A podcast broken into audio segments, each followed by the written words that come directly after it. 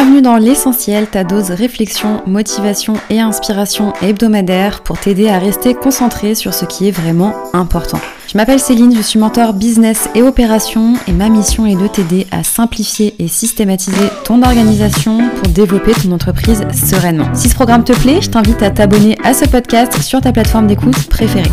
C'est parti pour l'épisode du jour. Si tu as regardé mes précédentes vidéos, tu sais ce qu'est une online business manager. Tu connais également la différence entre une OBM et une assistante virtuelle. Tu sais quel type de business a besoin d'une OBM pour continuer de croître. Et tu sais également identifier si c'est le bon moment pour toi de faire appel à une OBM. Si à l'issue de ces précédentes vidéos, tu as identifié que c'était le bon moment pour toi de commencer à t'entourer d'une OBM, il est maintenant temps de penser au recrutement et au choix de ta future OBM, ton futur bras droit. Je pense que tu l'as compris, une OBM n'est pas une prestataire de service comme les autres et donc ton processus de recrutement va et doit être différent. Donc dans cette vidéo, je vais t'aider à faire le bon choix et je vais t'aider à te poser les bonnes questions pour préparer ton recrutement. Déjà, avant de commencer, première chose que tu peux oublier, c'est les longues fiches de poste traditionnelles qui donneront l'impression de postuler à un job salarié. Avec ce genre de fiches de poste, le problème c'est que tu vas attirer des profils exécutante. Et crois-moi, si tu veux t'entourer d'une OBM, c'est tout ce que tu ne veux pas. Sinon, autant embaucher une assistante virtuelle. Une OBM n'est pas une exécutante, c'est une manager. Comme je l'ai déjà beaucoup répété dans mes précédentes vidéos, elle est là pour être force de proposition dans ton business. Elle est là pour t'aider à atteindre tes objectifs les plus ambitieux. Et donc si tu souhaites mettre toutes les chances de ton côté pour trouver ta perle rare, il va falloir que tu adoptes la bonne posture dès le processus de recrutement. Avant toute chose, avant même de te lancer dans le processus de recrutement, je te conseille de suivre ces trois étapes. Première étape, identifie clairement quels sont tes objectifs. Où est-ce que tu veux aller avec ta boîte? Quelle est ta vision à un an, à cinq ans? C'est l'une des premières questions que te posera une OBM lors de votre premier entretien téléphonique, puisqu'elle va chercher à savoir si elle est en face d'un entrepreneur qui est prêt pour faire appel à ses services. Alors autant t'y préparer dès maintenant. Ici, on ne te demande pas d'avoir une idée précise de savoir comment est-ce que tu vas atteindre tes objectifs. Ça, ce sera le rôle également de ton OBM. Si tu as déjà une bonne idée de comment y arriver, eh bien ce sera un plus pour enrichir vos futures sessions de brainstorming. Mais ici, vraiment, concentre-toi sur te focaliser sur ta vision. Où est-ce que tu souhaites aller avec ton entreprise? Quels sont tes objectifs à moyen, à court et à long terme? Deuxième étape, identifie quelles sont tes compétences.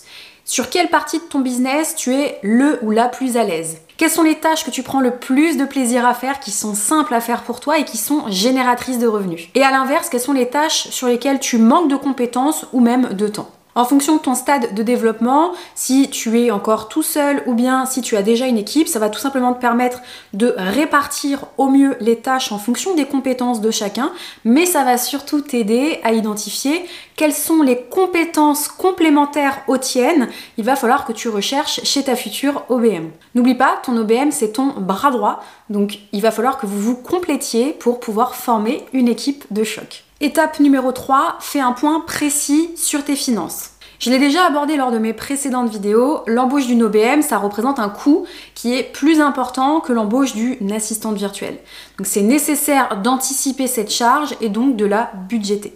L'idée ici, c'est pas de passer énormément de temps sur ce recrutement, de commencer à collaborer quelques semaines, quelques mois, pour finalement se rendre compte qu'on n'a pas les fonds et la trésorerie nécessaires pour continuer cette collaboration. Et si tu n'aimes pas les chiffres, eh bien pas de panique, c'est ok.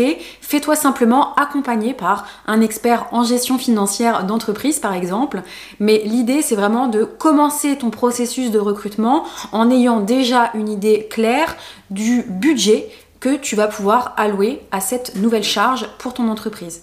Une fois que tu seras au clair avec ces trois étapes, ce sera le moment pour toi de commencer à rentrer en contact avec plusieurs profils et de réaliser les fameux entretiens de recrutement, des calls découverts, peu importe comment tu les appelles. Et c'est justement à ce moment-là qu'il va falloir faire un choix et c'est la partie la plus difficile. À l'issue de ces fameux entretiens, eh bien je te conseille de nouveau de te concentrer sur trois critères, trois éléments.